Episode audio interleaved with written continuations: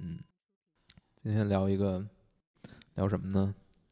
这个从来没没有这个出现过的一个东西，你都你都不打个招呼，就直对接开对始了。对，嗯对嗯，跟那个迪奇和贝贝一起聊啊，今天嗯，嗯，聊这个日本综艺其中的一档节目，这就个是聊一档日本对综对艺，对对对对，这叫什么呢？嗯谁来谁来说一下？贝贝就说一下，日嗯日语名字叫做《改奇奥卡拉尤夫卡西》，然后但是国内通用的一个翻译叫做《月曜夜未央》。嗯，这个是呃做这个字幕的组翻译的吗？对，它对除了《月曜夜未央》以外，它有好多别的，但这个我比较喜欢。它原来它的日语的本名翻译过来会是什么意思？直译过来可能就是从周就周一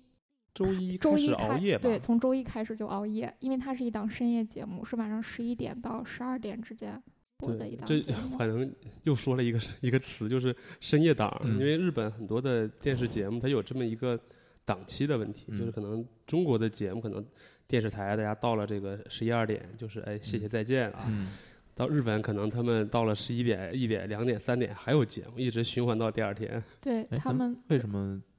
中国就没有呢？呃，因为是这样的，就是因为我们有分级制度，嗯像日本他们有分级制度的话，他们的深夜档的节目就是专门为就是成年人为成年人看的，所以他们的尺度就会相对而言比较大。他们电视节目也分级吗？他们电视节目也也分分级对哦，对，就有一些电视剧也是只能放到深夜夜档，去，那为什么《孤独的美食家》会放到那儿呢？不是他放到深夜档不一定是因为尺度大，只是因为他觉得就哦适合成年人看。对，嗯它的受众可能相对来说比较小吧。你其实就是很简单，黄金档跟深夜档，就是对黄金档肯定会把全最年龄红的全年、最龄的全年龄的全都放到这个地方来去对抢，对。然后呢，可能剩下那些可能是小众，可能是成人，可能是先锋，可能是等等等等嗯这对些的，都放在都那只里能挤到那些。那我们深夜档期今天谈的这个节目，它属于哪种呢？它就是个深夜档呀，它就是一个呃尺度稍微有一点大的对一是个深深夜夜档档综艺，尺度嗯大吗？尺度有点尺大度，有点儿大。就啊这我是看到的，我还没有看到特别大的。嗯，就就分是放到中国没人敢超，就是就是因为我刚开始特别不太能接受它里面的各种黄段子，嗯就非常多。然后刚开始觉得哎怎么回事儿，然后有一次我让我室友也看了，然后我嗯室友就有种、你怎么看这么三俗的节目？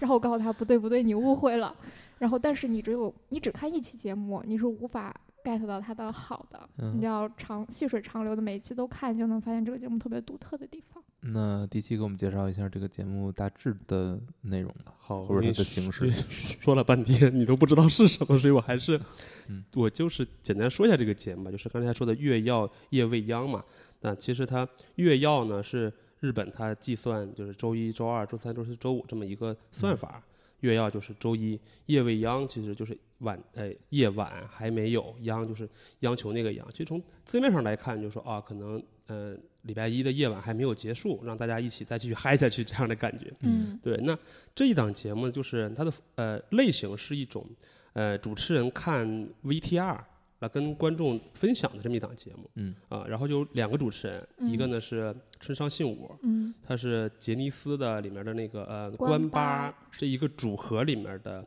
杰尼斯是什么？这日本詹尼斯呃事务所，好吧，这个哦可能要说的比较多，就有一个是艺人事务所日本嗯一个专门培养男性偶像的一个事务所，嗯嗯啊，然后他们呢会以经常会以七五五六六四四八八什么凑几个嗯小鲜肉，然后嗯拼成一个组合啊，给他起个名字嗯啊。他们这个名字呢叫关八，嗯嗯，，这康八佳个人，妮康佳妮 A 头，对，关八这七个 人，嗯，这是这是 所所有人都会第一反应是这样我的啊。 哎，你们关八七个人，对嗯，对嗯是死了吗？对它其没实不是它那个 eight 啊，它嗯是一个无限大的意思，就是倒过来的嗯八对是无对限大，它并不是八。对嗯然后这个就是男的这个啊，这么说可能有点不太恰当。总之就是其中的一位主持人，就是这里面的一关八个的一个关八的成员对一个偶像。嗯，嗯关八叫里最火的是井户 亮，好吧。有人知道的话，点个赞。颜值担当， 就就颜值担当，比如说，你看，就我再说一下詹尼斯事务所哈，因为女生都会比较了解啊。 这个坑就会很大了。比如说，木村拓哉，嗯，嗯，就是以前詹尼斯事务所里 SMAP 组合中的一个。哦，SMAP 比也如是他说们的，对，比如说亚马匹山下智久，就是曾经一个叫 News 的组合里的，嗯不过他现在单单独一个人了。嗯，就是它里面还有包括，哎呀，就是包揽了日本演艺它界的是半属边于天，半边天，几乎是半边天，剩下一半是女的，是吧？剩下一半儿就是由其 他的男、其他嗯的事务所公司的男演员啊、男偶像来、哦，来歌手啊什么的。是势力庞大呀，这个偶像他是一个特别独特的组，就是为了把村上信五这个角色， 我这个主持人说明白， 我稍微再多说一点， 就是偶像是一个独特的职业，嗯就不是我们说的哎一个明星，然后嗯大家崇拜他是个偶嗯像，不是这个概念。在日本，爱豆流是一个职业，嗯就像 AKB 四十八的这种女子偶像一样，所以他们唱歌、演戏、主持综艺、开演唱会，就什么都干。那个村上信五就相当于在月曜里找到了他的位置和存在感，我觉得他还是挺重视这档节目的，本质上，因为他在自己的组合里，因为他长得不是很好看， 本质、哦，就是在他的组合里长得不算好看。 嗯在普通人里应该就算中上了，嗯但是特别没有存在感，嗯所 以他就在《越曜》这档节目里，就是有一点点丑角的感觉，就经常被另外一个叫做马子口松子，就经常被松子给那个是松子，吧对，就是另外一非位常主持人，那个是体型很庞大宽的，宽度很很宽的那位，对稍后经常被稍后会讲到他。嗯对被松子敌对的，就嗯村上信五，所以你看，就是他对这个节目就是特别的，呃，就当做看，就是自己存在的一个很重要的，自己在演艺界立足的一个很重要的东西。而他也因为在这个节目里展现了他主持的风格，然后愿意被人黑，愿意自黑，嗯作为一个偶像愿意搞笑，然后愿意扮丑，所以就是得到了很多别的工作，就因为嗯作因为为这个档节目因为这档节目也得到了很多别的那工他作是和不机是会。有点背离这个偶像这个不从业者初衷？ 有一点的，其实有他稍微有一他点很很多综艺都自嘲过这一点。对自嗯超过这一点。其实好，还有包括就是，就其实这也是偶像的一部分。而且嗯你看嗯关八，它本质上也很特别，因为它为什么叫关八？关八指的是关西，但他们都是大阪， 大阪嗯那边就是还是他们这个组合整体来说就就说话偏带味儿是吧？嗯就偏搞笑。对对对对对，那这个人说话是带关系味儿吗？全部就是关系腔，就是说关用系话，用是什么？用黑话来讲叫什么？商务关 系腔，商务关 系腔，就是是给人感觉是说，呃，有点像，比如说啊，最近流行东北话，嗯但是呢，他又不是一个标准的东北人，他非要还非要去学东北话的这种感觉，或者是他是一个东北人，但最近流行东北话，于是我就故意讲东北话，对，叫商 务。商好吧务，那就另为了工作。呃另一位呢？突然突然转向，你还没有讲 完是不吧？想听没有不没有想听村因为上信五的因为故事因了为是吗？对，好像确实是坑还有点大。那我们再转到第二位主持人，就是、嗯呃，如果大家有看过节目，或者说没有看过节目的话，可能他这主持人不太好描述。嗯嗯，首先他是一个身高一米八，然后体重一百四十公斤的一个大胖子。嗯嗯啊、他呢叫松子，刚才提到了。松子然后呢，他呢是呃，嗯呃，在他日他是男的女的他是他在日本叫做男大姐，他是一个男人，啊？是吗？但是嗯他的取向是男人。他的取向也是男人。嗯对嗯这个其实也是一个日本特别有趣的一个现象，就是，嗯，最近几年日本在电视台的这个男大姐形象非常多，嗯呃，其实在在中国上可能就很就是比较保守，很难嗯出被来，可能接只有像金星，嗯对吧？中国可能只有一个金星是这种就是跨性别或者是这种他的这个取向啊，他嗯可以成为主持人，但在日本的话，最近几年特别的多，嗯而松子算是这里面成就最高的一个。嗯所以就是这么一个一个组合，就是，呃，其中的一位主持人是一个偶像嗯啊，嗯然后呃村上信五，另一个呢是一个特别著名的男大姐啊松叫子，他们对俩松的子风格有什么匹配的吗？嗯，他们俩，我个人觉得啊，就是首先这两个主持人啊，先说回这个节目，就是嗯两个主持人他们，呃，嗯嗯每一期呢可能是工作人员会准备了八个卡片，每嗯个卡片代表着一个 VTR 一个视频，然后他们来选，选完之后呢跟着观众一块儿看，一边看一边吐槽，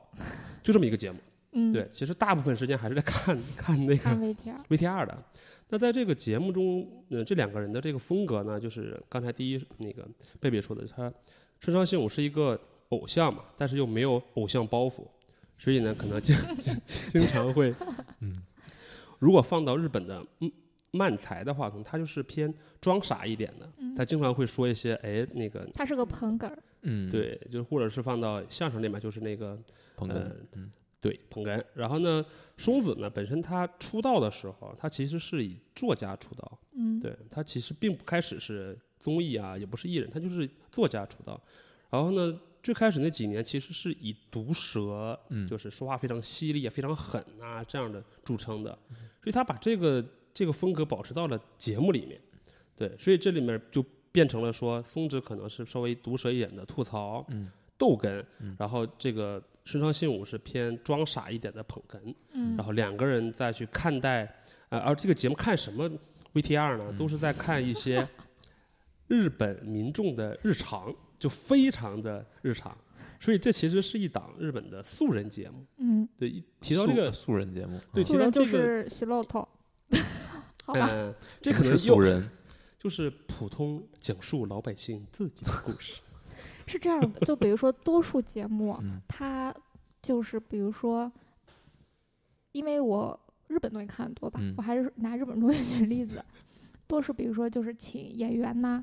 嗯，或者是偶像，或者是歌手来上节目，然后比如说讲讲这个偶这个名人的这个日常啊、生活啊，然后做做游戏呀、吃吃东西呀、啊然后逛逛街呀、是还是以这种日本的这种娱乐圈为主导的一个节目形式。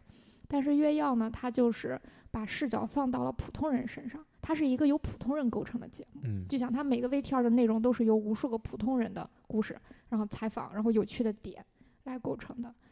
嗯，而且我自己比较喜欢，比如说你看，对第七列了些啥呀？对第七列了一些，突然打破了第打破了第三面墙。等一下， 就是他这个节目不是每次都有八张卡片嘛？嗯哼然后这个八张卡片就是松子和信武两个人就是选，就是他们两个也是看着感兴趣哪个就选哪个，几乎不会按照台本来。然后选了之后，比如说有，比如说不眠街道采访，嗯，就是东京东京这个城市，它也分成好多好多个区，好多好多个街道嘛。嗯他们可能比如说我就去，比如说我去涩谷，或者说我去秋叶原，嗯哼，或者说我去一个呃，或者哎那个叫，比如说去雷门附近，就是可能在你看来都是一些旅游胜地，都是大家在宣传册上看到的那些东西，但是他们就会去让你看到那个街道不为人知的另外一面，真正的在那里生活的人。在那些小街后巷里开小店的那些人，他们是怎么生活的？他们的个人新新闻是什么？现在的日本人都在关心些什么？然后从老年人采访到刚来东京比如说刚毕业然后来这里工作，或者说来这里刚念书，还有包括采访到开店的人，然后这种什么飞车族，然后或者是这种喝醉酒的大叔，或者是这种陪酒女，就什么人都采访，然后就是一个让你能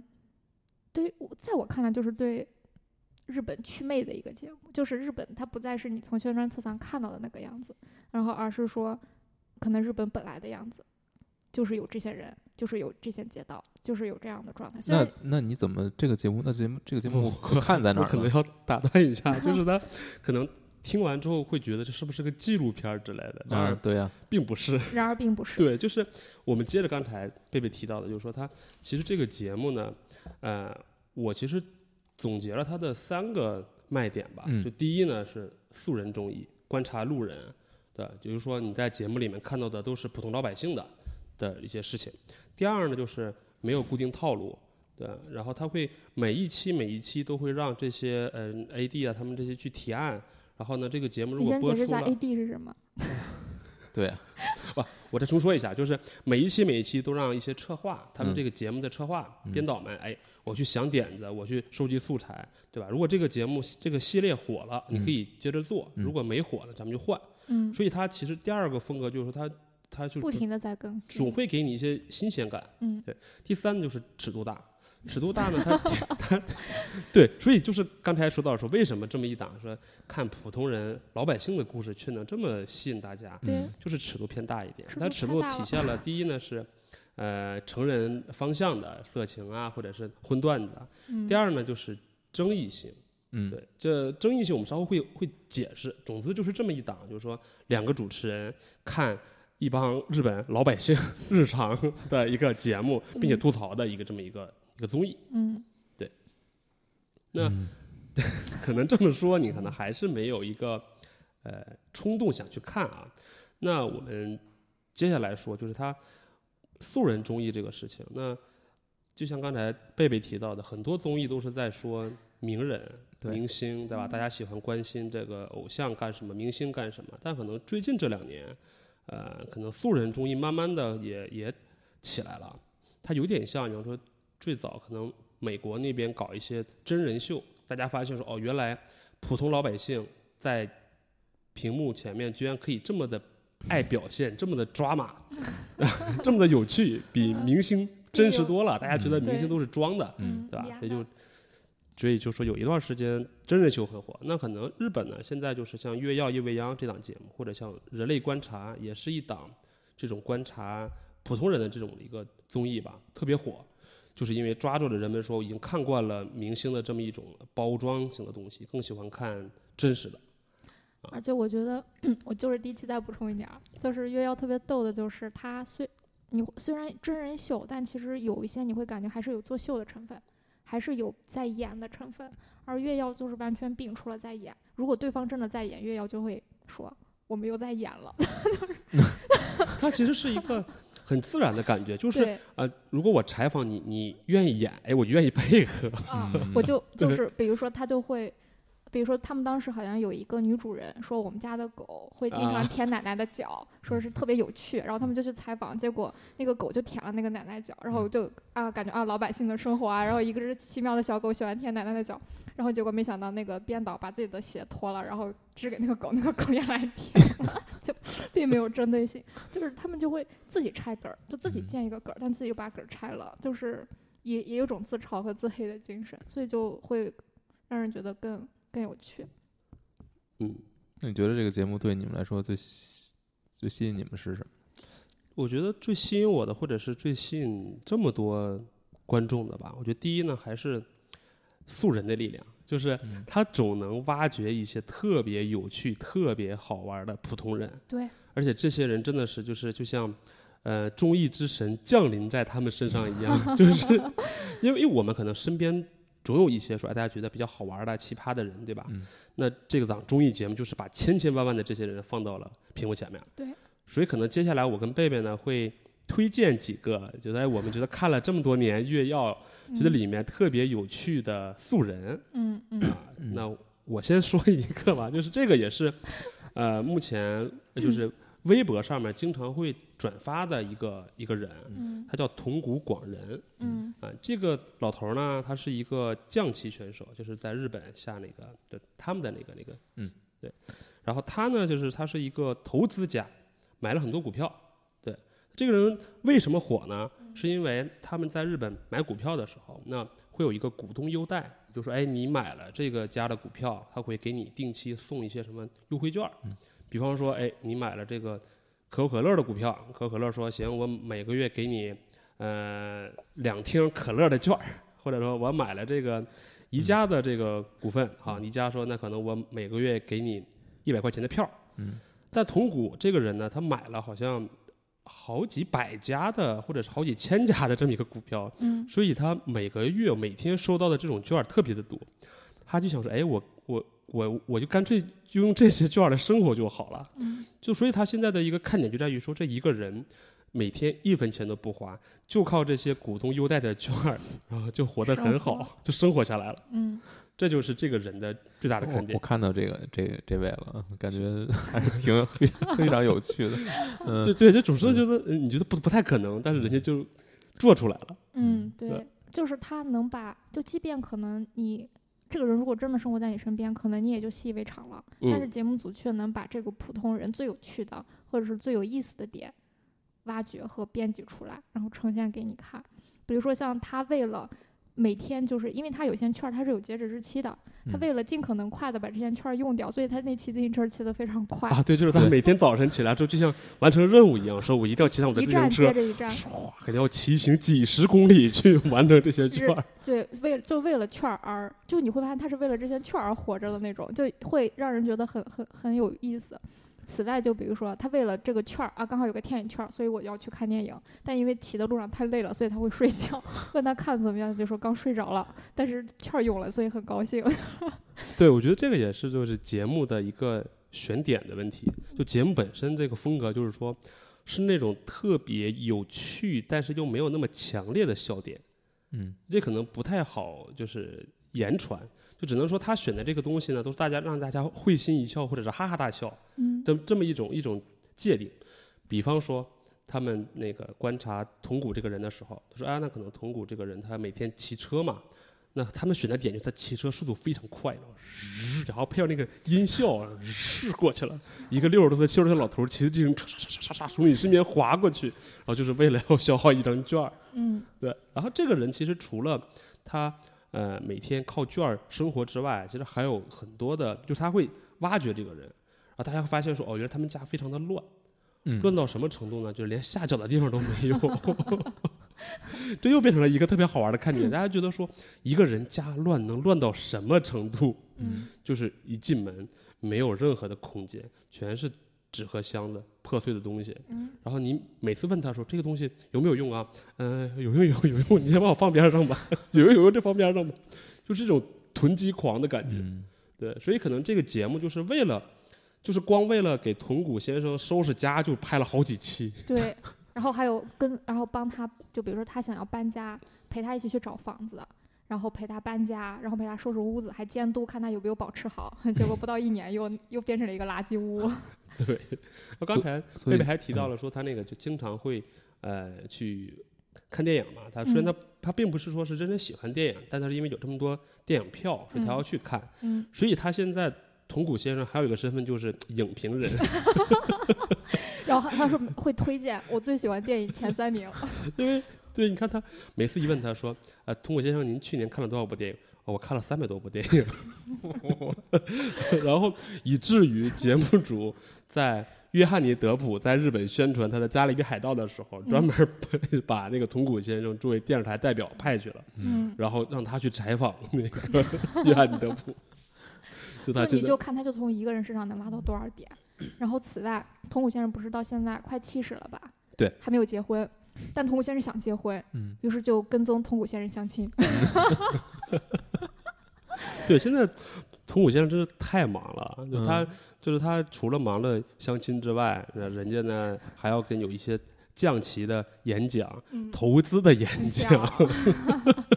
还要经常上 综艺。对，对啊而且就就是。就比如说像童谷先生，他还有，比如他有一些愿望，然后节目组可能就会帮他实现。嗯比如说他喜欢做那种尖叫系的这种游游乐设施，过山车，对，然后就陪他去做就。这岁数了，啊、对，这出个万一这他好像有个年龄上限，就应该嗯在他的年龄的最底线的时候，害怕以后做不了就错。就是你看，他就从一个人身上就能挖这对么多点。 那你觉得这个铜鼓先生的生活因为这个节目发生了很大变化吗？嗯，对，就这个就是我特别喜欢松子的地方。就你看，像刚刚地区说，松子其实是一个以毒舌、犀利，甚至是有点刻薄，然后经常愤怒的这么一个角色出现还在愤怒呢？愤怒，经常愤怒，就会经常吼 编导，就是就光愤怒就他就有好几档节目就对叫做愤 怒。对，就愤怒的松子。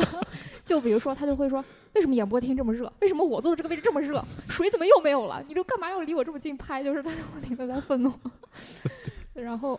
呃，但是呢，就是他是一个为什么他在这样一个形象之下还有那么多档节目？嗯然后以及为什么成为了日本整个综艺节目的 top，你可以认为它相当于一个 top，就是不管差不多二十岁到三十四十岁的人，几乎都很喜欢他，就对，是他在是他好像是拿了二零一七、二零一六，好像几年的日本艺人第一名。最受欢迎的第一名对，然后收入也很高，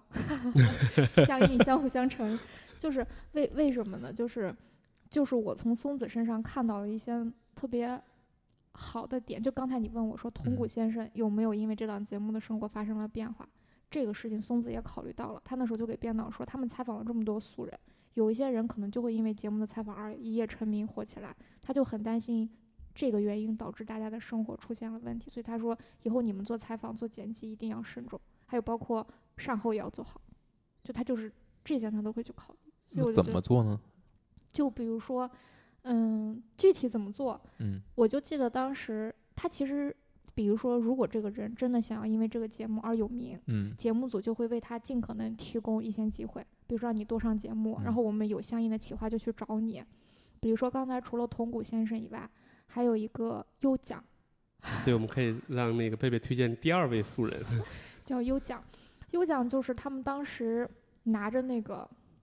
孟克的有一幅画叫做《呐喊》，嗯拿着那个呐喊走在街上，就当时他们这个节目的这个初始，就这这张卡牌的初始，就是老年人的一个对于一些东西的误读或误解。然后就比如说，比如说像这幅画，可能在日本的一个，比如说六七十岁的一个年龄段，他们可能就不知道这幅画叫《呐喊》，也许会有一个错误的名字，他们就想去验证。刚好就采访到了优奖，嗯优奖就是一个个子也不高，然后但是给自己画着一个奇特妆容，穿的非常嗯鲜艳的一个一个老爷爷，嗯很可老爱，爷爷，很可爱的老爱爷爷，对，然后当时他们就问优奖，就说这个画是谁的，叫什么名字？他就说孟什么克， 说你再想想。他说孟什么克，说再想想孟什么克， 就是让这种就是重复梗儿，就是让大家觉得特别逗。然后他们有对优奖这个人产生了好奇，尤其是松子，松子有的时候也会为编导提供一些灵感和选题，就说优奖为什么要把自己画成这样？你们嗯可以再去了了了解了解他。于是节目组又真实的去到了优奖家，就问他你为什么要，比如说你的年龄，你现在在做什么？你为什么要穿这样的衣服？为什么要给自己化妆？你要画是怎么画的？然后就开始去了真实的去了解优奖这个人，然后之后才发现优奖在，然后又还画了一个他的人生图，就他可能以前就是懵懂的青少青少年期，但是走入社会之后受到了很多的挫折和痛苦，还有欺骗等等吧。之后到了老年之后，又开始第二春，玫玫玫瑰色的老年生活，就是他就你可以认为就是放飞自我了，然后开始真正觉得自己活着是不需要在乎别人的目光的，而且自己这样活着也得到了别人的喜欢。大家都说优酱卡哇伊的那就会让他觉得自己又重新找到了自己的存在感。嗯，我再补充一下关于优奖，可能小红还还还稍微有点懵啊。就是优奖呢，首先他是一个五六十岁的老爷爷，嗯但是呢，穿着非常的七十多了是吧？对对 对，sorry，是一个七十多岁的一个老爷爷，但是呢，穿着非常的时尚。然后他其实最大的看点是在于节目组发现他用马克笔画眼影， 啊不换画睫毛，用很难擦掉的马克笔画睫毛， 然后画眉毛，画然后眉画毛胡子，那就这就为是什么要画胡子？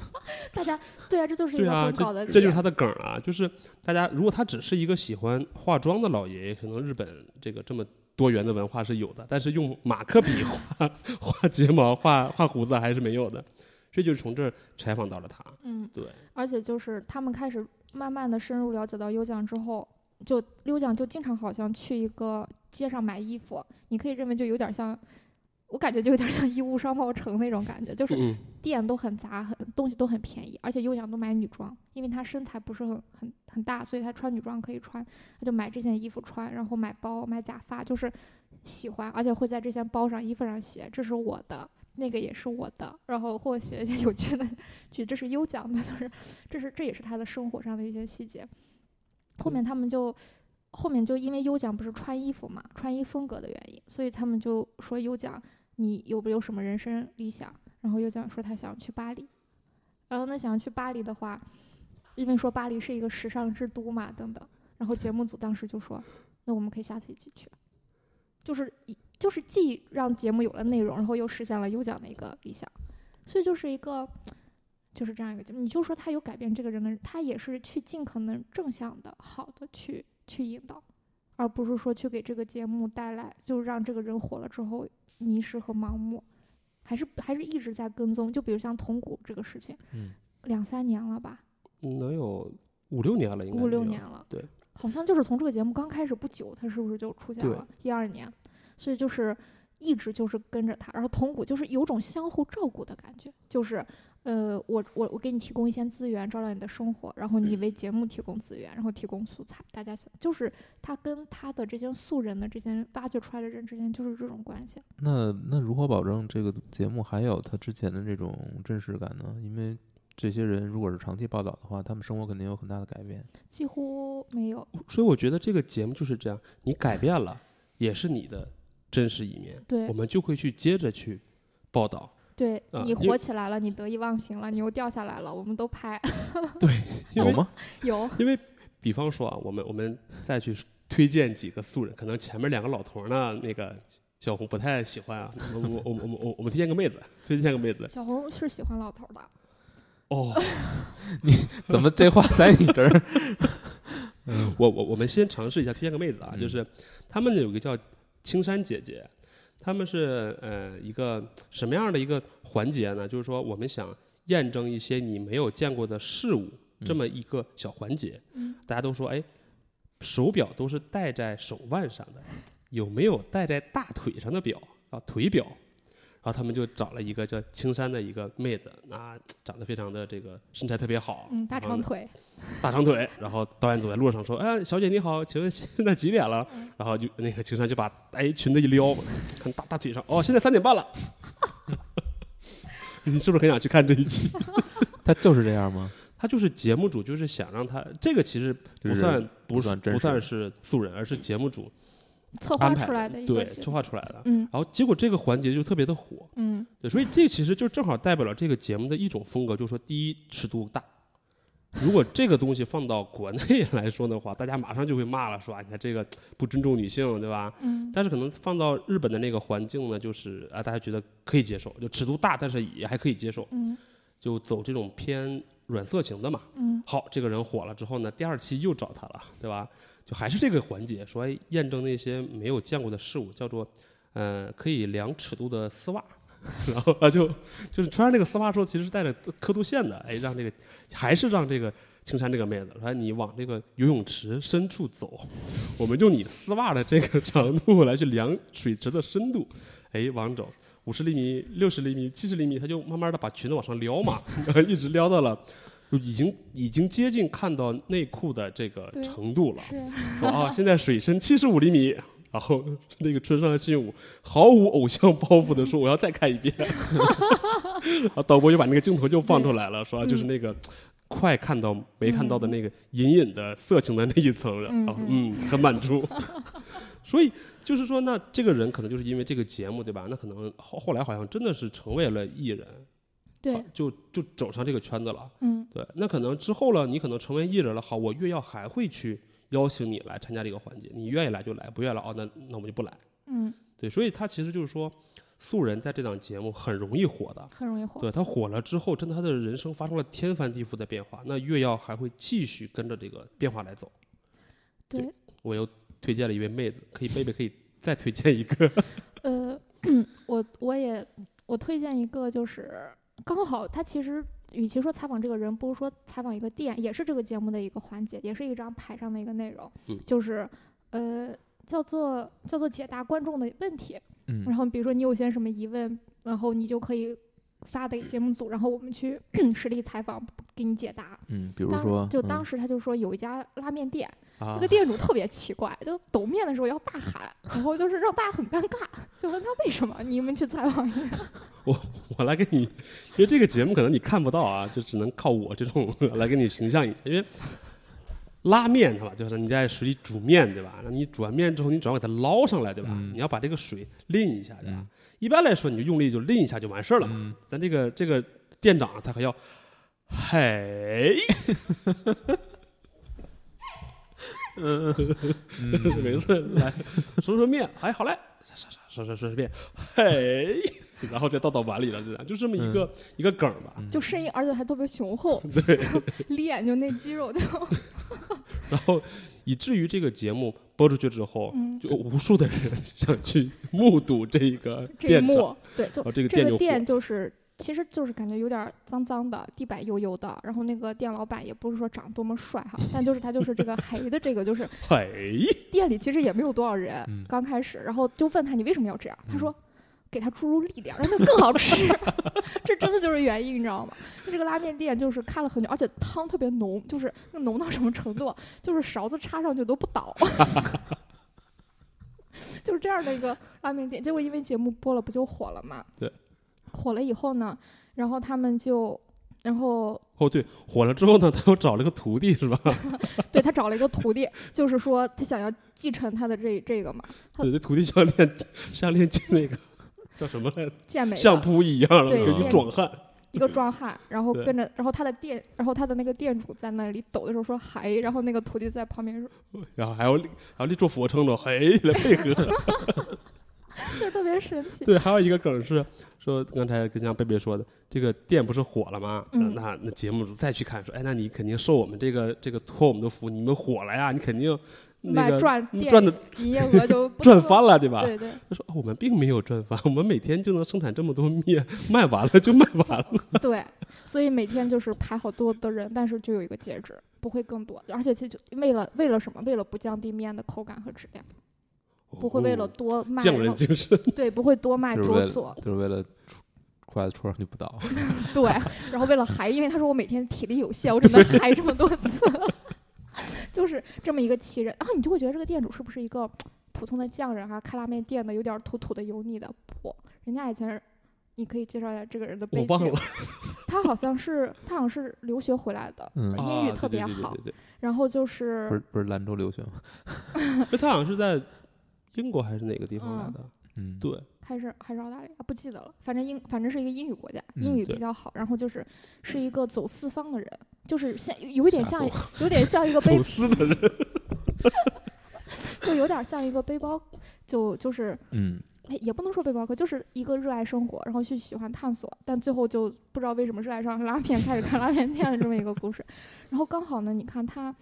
在接受采访的时候，他特别会表现，就是他很很很很会说，然后很会介绍，然后他的这个点被其他的电视台给发掘了，嗯其他电视台就让他作为当地的一个，呃，有点像是一个小代表这么一形象个。代言人，形象推广大使，对，嗯然后去采访当地的什么加工厂呀，然后什么工厂上做一个报道，然后他还故意会表做现出梗来做 梗儿，哎，这么一下就是也也相当于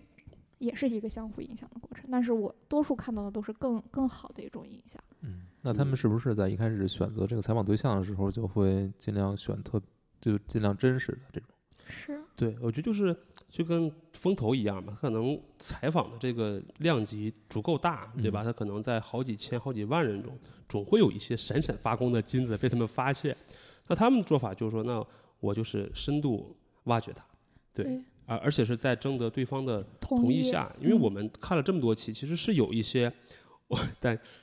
弹幕中大家都会觉得，哎，这个人很有潜质，哎，我们我们全明星特辑见之类的，但是嗯并没有说有有什么后续。嗯我们猜可能说，可能是本人并不想这么样。嗯，那可能节目组就是这样说，我继续找，继续挖掘，总会有一些说，哎，这个本人又有梗，又愿意跟我们节目一块儿走下去的素人，嗯我们就叫相相辅相依的这么， 对吧？而且会你他们，而且他们特别会善用素材。就比如说，他们经常不是采访路人嘛，就会发现有些路人没有牙，就就缺上牙、缺下牙，或满口没有牙。然后有一次，他就把这些缺了牙的人聚合在一起来比拼，什么东西是没有牙的人最难吃的、嗯最难以吃的。然 后小红，你猜是什么？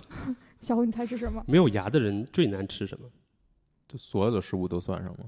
呃，你举一些常见的吧。不是，你是说就是哪类的这 个？哎，你这么一认真的思考，就完全不符合越要的精神。了。 是什么精神呢比？如说，他们第一个给了他们鲜贝，然后又给了他们那个牛舌，然后最后一个还是苹苹果你猜是这什么？你猜是哪苹个？果吧？对对呀、真的很滑。对，就是就是找了一些没牙的人，就是他们之前采访时候遇到的人，因为他嗯们都会填，就是你同意被播出，你要填一个意向单嘛，然后它上面肯定有联系方式呀什么的，他们就会都留着。那你这觉是他得们的如资果源你库你你们接受到这种采访，你们会愿意吗？我会超开心，我真的好像走在谢刺骨街头，就等着被越瑶采访。没有，我可能不太会。 为什么呢？ 就是我，首先我这个人可能比较腼腆一点，而且不太愿意去在电视节目中去曝光自己这样。嗯，对。但是我觉得我也许不会愿意露脸哈，但是我会愿意跟他们聊天，我会觉得他们好有趣啊。那你还是不愿意露脸的？对对对，对，就是那为什么日本人就很愿意这演，不是日，本人，也有不愿意演的，也有不愿意也演的，也就有是打、就是打了马赛嗯克的这种，还有他们采访小孩必须要经过那个家长同意，监护人的同意，所以有一次他们就是采访那个成成人记嘛，然后那些小孩儿都把自己穿花枝招展的，就想上镜头，然后但是他说必须要经过父母同意，然后大家马上纷纷打电话说爸我要上电视同不同意， 然后然后说我同意了同意了，然后那边马赛克给他消掉了，啊 对，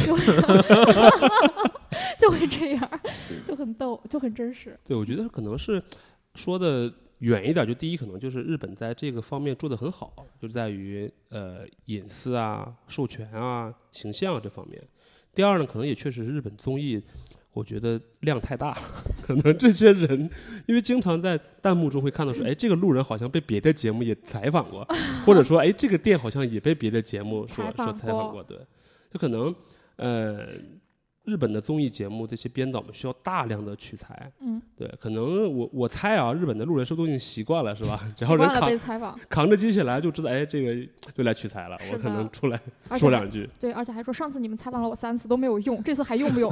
我知道不会用的，我走了，再见， 就这因为样。要有一个人是这样说，他之前被采访了三次没有用，然后他第四次说一定要用，然后那编导就跟他聊啊聊聊，发现他全场冷场，然后 然后这时候月曜这边打出字幕说，嗯，怪不得前三次我没有用你， 他就是这种风格，就是稍微带一点呃吐槽。呃，或者就是嗯、搞笑什么这样的一种一种感觉，那这种类型的节目还有吗？相似的，暂无第二家吧，在我的涉猎范围内，那是什么？暂无不是就没有没有第二个。哦嗯我以暂为无是一档综艺的名字已经被洗脑了，哎，那那那为什么没有呢？既然它这么大量的综艺节目，因为日本是这样的啊，一档节目火了就不会有他们，他们是很鄙视抄袭的，他们都要求创新、求特例，不然你无法在一个激烈 的综艺竞争中活下来。所以每个节目都有自己的独特性。对。之之间几乎很少有重复的，如果一有重复的，其中一档弱势的就会被干掉。那不即使不同台的也会也会出现这种，也会被干掉吗。对，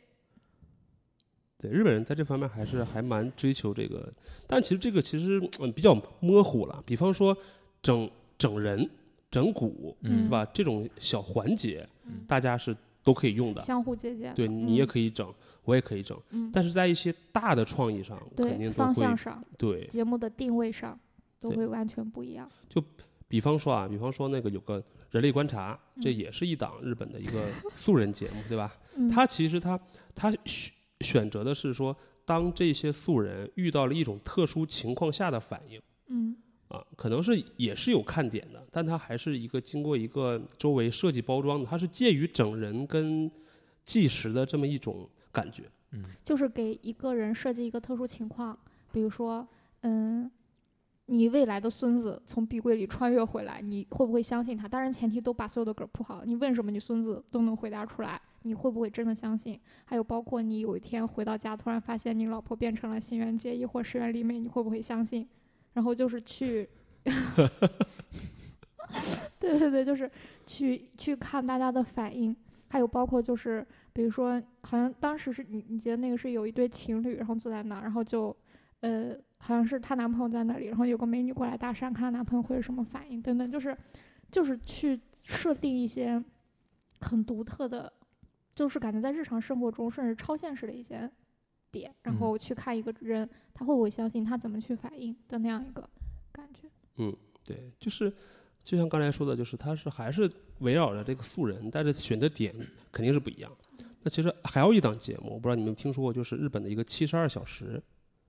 它是一档纪录片儿。对对，像贝贝刚开始说的说啊，记录了一个人的什么真实啊什么，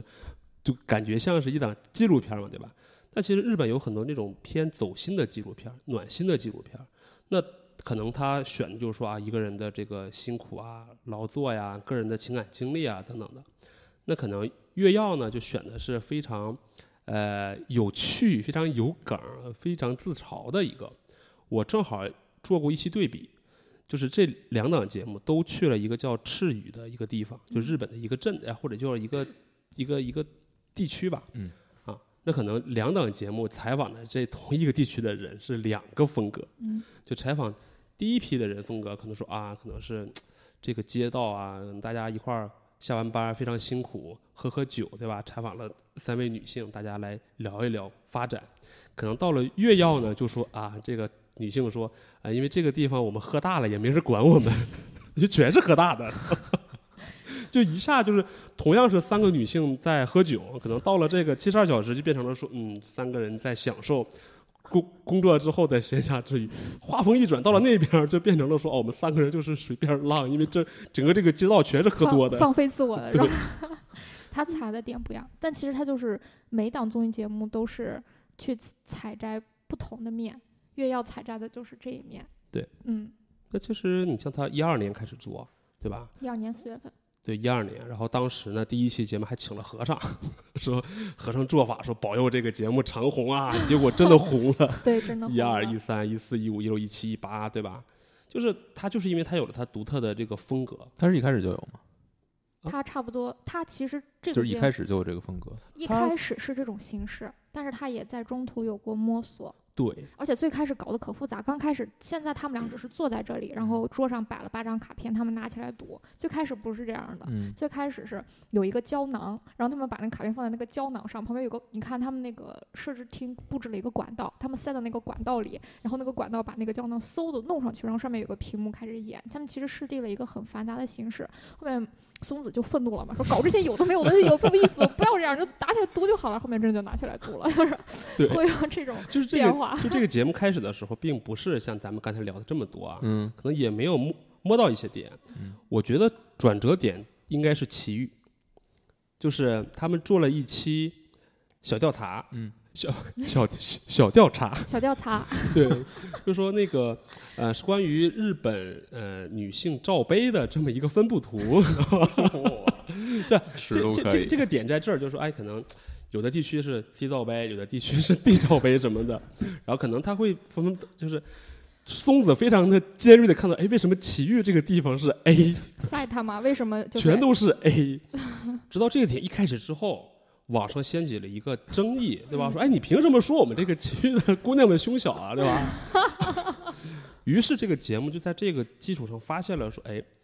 一个地域之争的这么一个梗儿。嗯，呃，它其实跟中国或者说跟整个全国、全世界范围的一个就是地域攻击还不太一样，嗯它是降低了一种一种程度，就说嗯在地域之间相互吐槽的。嗯其实中国这几年好一点了，它有点像说什么那个，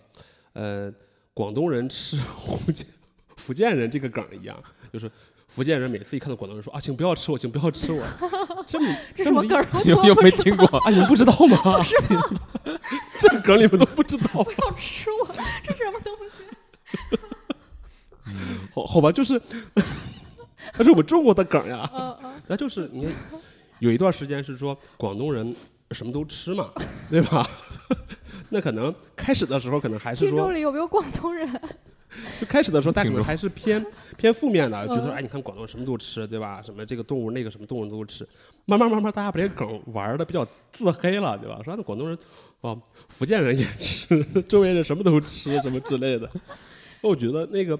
哦，说回说回越药，越药其实就是抓的这种梗，嗯，嗯抓的这些点，就是说嗯地区跟地区之间，虽然大家都是在日本，都是在嗯中国，但是有各种各样的文化的或者这种细微的差别。对他们可能有一段时间就专门就去特别挑事儿的就问，对，啊就贱兮兮的。就打比方，比方说北京、上海，说哎，听说那个上海人瞧不起北京人，请问北京人你怎么看待这个问题？对对啊对，北对京人就会说一大堆，上海的的什么什么的，对吧啊然后上又海又去拿到上海给他们看，说你看北你京看人这样说你们，你们怎么 想？我我看到这期，有可能有很多期是一样的，嗯对对他很多期都是挑各种各样的问题。嗯，那其实从这个呃 rich people，嗯，角度来看， 这几篇我也看过这 期， 人是被泡。嗯，就就他会发现说哦，原来路人这么有梗儿， 对，这么有点。嗯包括之后说他还呃，除了这种地域之争之外，他还掀起了其实有点像中国现在说豆腐脑是咸党还是甜党对，一样，就是他把这个叫做日本小论点，对，比如说吃香菜派和不吃香菜派，比如说在公共设施里，比如说地铁上抓扶手派和不抓扶手派，抓的时候垫纸派和不垫纸派，然后是是马桶的时候是用马桶派和不用马桶派，就是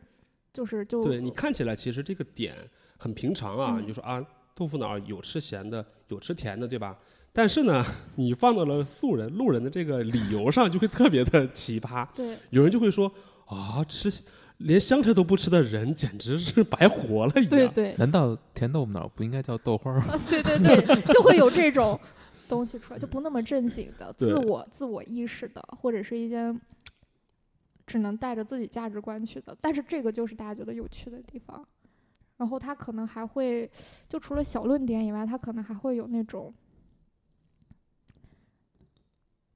哎，那叫啥来着？就是教你一个技能，好像就是呃，差不多这样的东西吧。就是说，可能比如说你，嗯 嗯，比如说，哦，对，就大家都用错的一项东西，呃，这是两个。比嗯方说第一个吧，他会教一些说你可能并并不知道的一个解决办法。嗯比方说，你脚麻了怎么办？嗯，小红，你脚麻了怎么办？这麻着呗。但你如果想，就是突然你脚麻了，嗯有人要叫你，嗯，让你过去，你怎么你怎办么？办？怎么办？蹦蹦蹦着，蹦着走是吧？他说正确的办法是倒着走。嗯。你倒着走的时候呢，他的这个麻痹的这个感觉就会小很多。嗯啊让血液流通，于是呢，我就真的照做了， 我真的是这样，我最有近用吗只要有用吗啊，就真是的有迈用克尔·杰克逊的那个太空步。嗯，对啊可以，但是那吧只是说在没人的时候我会这么做。 对，对问题就是就是这还有个。比如说你转圈转晕了，但你想走直线怎么办？拿一个镜子看着自己就可以走直啊线。这个可能用的地方比较少啊还，有包括你想打喷嚏怎么忍住？这么忍住。嗯，并不知道。嗯，我我也忘了。按人中，哦，对对，对那是大嗝吧？啊，不是，打喷嚏，打他好像喷就是嚏，都找了一些生活的小窍门儿。嗯呃，这个是一个，就说哎你可能不知道的生活小窍门儿。第二个呢，这个环节可能就说你可能经常犯的一些常识性错误。嗯啊，比方说他是有一个节目是说那个你日本经常吃炸鸡的时候，他会嗯摆着一个柠檬嘛，嗯，对吧？有人一般都喜欢吃柠檬，那你会怎么去挤这个柠檬檬汁呢？嗯这么挤吗？怎么挤？这么挤反过来挤是吧？嗯残念，错误，错 误，然后对方又一脸 懵逼，我哪错里哪儿 错了？我用了这么多年了，我错哪儿 了？对对对，然后他会给你解释说，你应该正着挤，让这个汁顺着这个皮流出来。嗯，香味儿会更浓郁。嗯，那就留手上了。对，但人家只是说嗯啊这种是味道更好。好。对方会说：“老子就是喜欢这么吃，怎么地吧还有比如说吃泡芙的时候，怎么嗯不把奶油挤出来？嗯，等等，一口塞进去。对，这是一种正解。对，这是一种正这么吃，就抬起头吃，不是那是什么？么？嗯是你翻过来吃反。反过来 吃。好吧，我们可能对泡芙的理解都不太一样。 对好像就是还被那被这样问的人，跟你的反应是很类似的。还有一个可能大家比较常用的就是那个刷牙梗儿， 嗯对，，什么刷牙梗儿？就是说你刷牙的时嗯候，嗯，你的牙刷就是在挤牙膏之前嗯蘸不蘸水？对，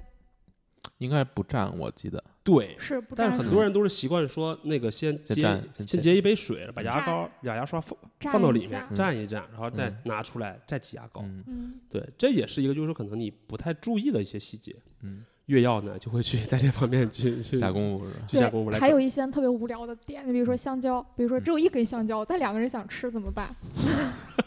掰开。 怎么掰？它它的前提是要绝对的平平均，而且就是不能把皮儿剥开，不要剥皮儿，否则对方就拿一根没有皮儿的香蕉也不方便嘛。切一刀呗，如果没有刀呢，掰 呗，怎怎么掰对？这样就从中掰嘛。这样掰啊，嗯是掰不开的，皮很韧的。哦嗯，这样的，啊，就把它直接从中部应拉该开是是应吧，该是拽开，嗯拽开。可以拽开，我拽过， 我看完节目就去拽了， 我们真的是受这个节目影响很大的，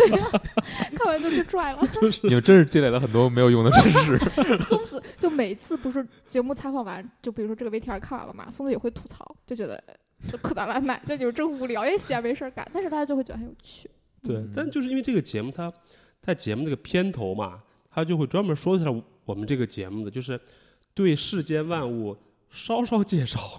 又不介绍的这么一档节目，嗯就是他的他的态度也是这样说，我没有那么的专认真。嗯专对吧？哎专你业说你对要一个排名，我就这么做了一个排名，对吧？你不用去追究它的这个科学性，嗯对吧？那我深入的介绍完了之后呢，我又没有继续再去深挖，就比方说这个柠檬的香味儿到底是比你之前要高多少或怎么样，我就告诉你完事儿了啊，嗯，你给你留很多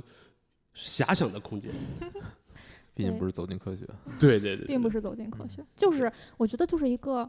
能发现生活中有趣点的一个节目，它能发现一切你想不到的有趣的点，还有那个发明的那个， 啊，你可以说一说。是这样，就是我们我我我们刚才聊的都是一些素人，就是嗯人的很好玩儿，对吧？比方说像铜鼓先生啊，像优酱 啊，还有青音山乐啊姐姐，音乐节姐姐啊，Jack 上啊，什么战斗狗馆长啊，嗯这个稍后可能你有兴趣的我们再讲啊。嗯它还有一些好玩的，就是说它有一些有趣的单元。刚才我跟贝贝其实聊到了几个单元了，比方说什么你不知道的事儿，或者是呃小观点啊等等的。嗯，个人新闻然后和我采访们再之类的推荐几个特别长寿的这种小的这小个环节，单元，对。嗯嗯，有一个呢是说日本的科 学家，因日为本的，比如说，比如说这个人住日在呃，比如说这个人住在呃，比如说住在就是住在赤羽吧，可能嗯就是赤羽的爱迪生，是与爱迪生，比方嗯对说对咱们在太阳宫太阳宫的伽利略，对对对，就这种感嗯觉，就这种一种说专门去挖掘民间科科学家的的这么一个 梗儿。你按理说，如果是走进科学的这种风格的话，可能说，哎，这个人特别牛逼，嗯对吧？用闲暇之余的，用牙签儿做了个直升飞机什么，还能飞起来了。嗯， 越药的人去那儿之后呢，采访了一个这个这个科学家，说：“请问你的发明是什么呀？”说：“我平时喜欢喝茶，但是喝茶呢，总得把茶叶放到水里泡好，热水热水泡好长时间才能喝到。我发明了一个可以马上能喝到热茶的工具，嗯是什么呢？他做了一个一个那个像什么漏斗一样的一个口罩啊，一个东西塞到嘴里。”首先把茶叶放到漏斗上，然后开始浇热水， 咕噜咕噜咕噜，哇，好烫啊！ 第一，这就是他的第一次发第一明。次第一个发 明，一开始觉得说好傻呀、这个事情对吧？嗯怎么能这样呢？嗯，然后过了一段时间，嗯，我们听说他就改良了一下。 这个又去采访了，说，哎，呃，先生，就你的这个，我们上次觉得不太好，我这次做了一些改良，啊，因为热水进的太快了，嗯我们现在加了根管子， 让他能，比如说稍微凉一下，对，嗯倒完之后还是很热，他那管子是怎么加的？就是戴一个，嗯，像是安全帽，然后把那个管子缠在安全嗯帽上，对然后从上面倒，然后那个管子一口塞到自己嘴里，然后这样倒下来，结果还是很烫。 这么一个呃瞬间喝茶器， 截止到最近一期已经做了五次升级，已经做了每六期节目了，嗯每你知一道吗？次都升级的让人惊艳， 但但我觉得这个方向是对的，就方向是说哎是，对的。就是就是， 他就是说热水。 就是加长这个管道，让热水的这个冷却时间变长。我们一本正经的在解释这个事情，这是对的。 对，然后呢，他做了很多尝试，比方说倒数第二期的尝试，他是用了什么呢？用了气球呢。我做了一米、两米长的管子，但是呢，呃，必须得让这个管子升上去，让水流流下来。对他做了个气球，哎，气球升升升升升升升，太沉了，光管子掉下来砸头上。然后好烫呀，然后最新一期是他终于开始用科技了，嗯，找了一个无人机， 遥控无人机，让无人机就把这个管子升升升升升上去，结果就是还是掉下来。但是因为太关注于无人机，结果嗯终于喝到了，但喝的一瞬间把自己呛着了。就他总会找到很有趣的这些呃老人家，嗯对他有各种各样的脑洞，好像有一些发明好像还挺像那么回事儿的。对，就是在我印象中，约药它除了刚我们聊了很多槽点嘛，有意思的感觉就不那么正经的地方，它但是它其实就是用它的这种不正经做了很多特别有用的事儿，比如说他们就采访老年人的那个手机，大家手机里有什么照片，在这个过程中认识了很多老年人，然后教这些老年人怎么用新的手机，怎么拍照，然后就相当于从另外一个角度去关注老年人的生活。然后从另外一个角度去关注那些生活在夏令、生活在那些坐站在那里，就是我要是去赌马呢，还是要去玩那个，呃，那叫什么来着？老虎机，对，要去玩老虎机呢，就是去采访那些生活失意的，或者是在泡沫时代，好像被整个是发展遗忘了的那些人的生活。嗯虽然他是从有趣的点去采访他们，但是你能看到生活另外一面的辛酸，还有包括就是。比如说采访了一些，就像刚才那个哎呀的那个店长，就他真的是一个做的很好吃的面店，但没有人知道。但他们就是用他们的视角和方法去取材，然后让一个个快要死掉的店再火起来。哦我、你说的好深， 就是日本它这个这个风格一点都不日耀，越越耀呃，是不越要，是不越要。 我记得它不是有四十七个县的各种排行榜嘛？嗯比如说最想住的那个县的排行榜呀，县的魅力的排行榜啊，比如说比如说倒数后三名几乎就是稳固不变的，就仨经常争 来争去这样，然后他们就会去那个地方，就说你说你们县有啥魅力？然后大家都说说没啥魅力，嗯然后这时候他说不行，我们还是要找一点魅力，对不对？然后就去。硬找生找，然后总算找到一两个点，但是你就会发现，确实，比如说这个，它虽然没有什么旅游观光的魅力，但也许全日本的醋啊，或者是某种农副产品啊，是这个县里生产的，等等，就是他会就是用这种方式去展示一个地方的魅力。扶贫是吗？你可以认为，你可以这么认为，但是你就是，我还记得特别有意思的一个，我印象非常深刻，当时也是回答观众的问题这个环节，当时就说有一个像是一个用用用中国来类比，就像一个高速公路旁边有一个休息站。然后以前这个站好像就是，然后就是一个休息站，然后也可以住人，也可以吃饭，然后也有小卖部的那么一个地方。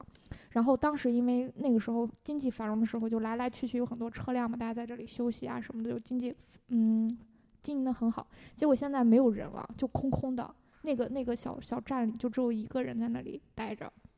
然后呢，观众的问题就是说，这个站特别诡异，然后只有一个人，而且店里经常传出来一些很奇怪的，嗯，感有个觉小女孩走来走去，就是就是嗯有点然后发有现这点个店长之前啊忙于工作，不是不是不是不不是是那个套路。不是这个套路，就是店里还经常会传出来一些涩涩的声音，就不知道什么回事儿。 然后后面他们就去采访了，然后采访完之后发现，哦，这个店长就因为啊了解到确实经营很很差，然后就只有他一个人，而且他还在补贴，就他不给自己发工资来嗯补贴店的经营，因为现在都是赤字。然后他唯一的就是起码吃在这儿睡在这儿嘛，唯一的兴趣就是看看看看小黄片儿，所以才发出了那样的声音。 每天深夜看看小黄片，对对对，就这是才会这个有让我印象特别深刻，就是你能感受到一个人在这种境况下，他去怎么，就是各种各样的人生，嗯但是他就是用一个让大家觉得有槽的点去去展现这个，对，就说到了那个各种各样的人生啊，就是它还有一个小单元，就是说是采访个人新闻。嗯对，有的时候其实大家觉得说，啊，那普通老百姓有什么新闻可以看，对吧？嗯他就这个选择点特别好，有很多人愿意在镜头前 说出自己的故事，而且特别的奇葩。嗯，有个故事是采访三个女性，嗯说：“请问你追求什么事儿啊？”我被劈腿了， 就直接这么说呢。对对我我男朋友出轨了啊？你怎么发现的？我有一天看他手机，发现有一个 姑娘的内裤 照片。嗯哦，就这样。然后那边儿两个女性朋友说：“没听你说过呀，真新鲜这事儿。” 然后就接着讲说怎么怎么发现，然后就说：“那那请问你的这个这个点在哪儿的吧？你是不是愤怒啊？”他说：“是啊，说我的内裤照片他都没有。” 然后，然后那个工作人员也非常的上道儿，你知道吧？就说：“请问那个内裤什么颜色的？”他说：“水蓝色。” 然后边上两个女性说：“哇，这个好新潮啊！”就你会发现说，嗯可能是一件呃，如果放到中国或者放到普通人来讲，是一个挺寒酸或者是挺不太好意思讲的事情吧不。体面，嗯，对嗯，但是在日本这个环境，他就愿意去表达。据我所知，好像出轨梗已经说了好多轮了。好多了，对，真出的轨梗儿、复合梗儿、离婚梗儿，对。还有一个特别扯的，就是说在采访一位女性，女性说啊，我年轻的时候跟一个那个一个男的，对吧？后来结婚不是，后来我生了怀了孩子，然后这男的就把我给甩了。然后这时候突然镜头后面过去了一个骑自行车的人，那女的突然说：“哎，好像就是他。” 对，然后工作人员都傻了，说：“哇，真的是他吗？”嗯然后就把这个事情播出去了，嗯就说哎，我们播采访到了一位女性，嗯结果这个渣男就在边上嗯划过好去像了，还是几十几年前的事儿，很对很古早的一个事儿，对嗯然后结果过了好过了几个月吧，然后有什么又是那个环节，说当观众那个发起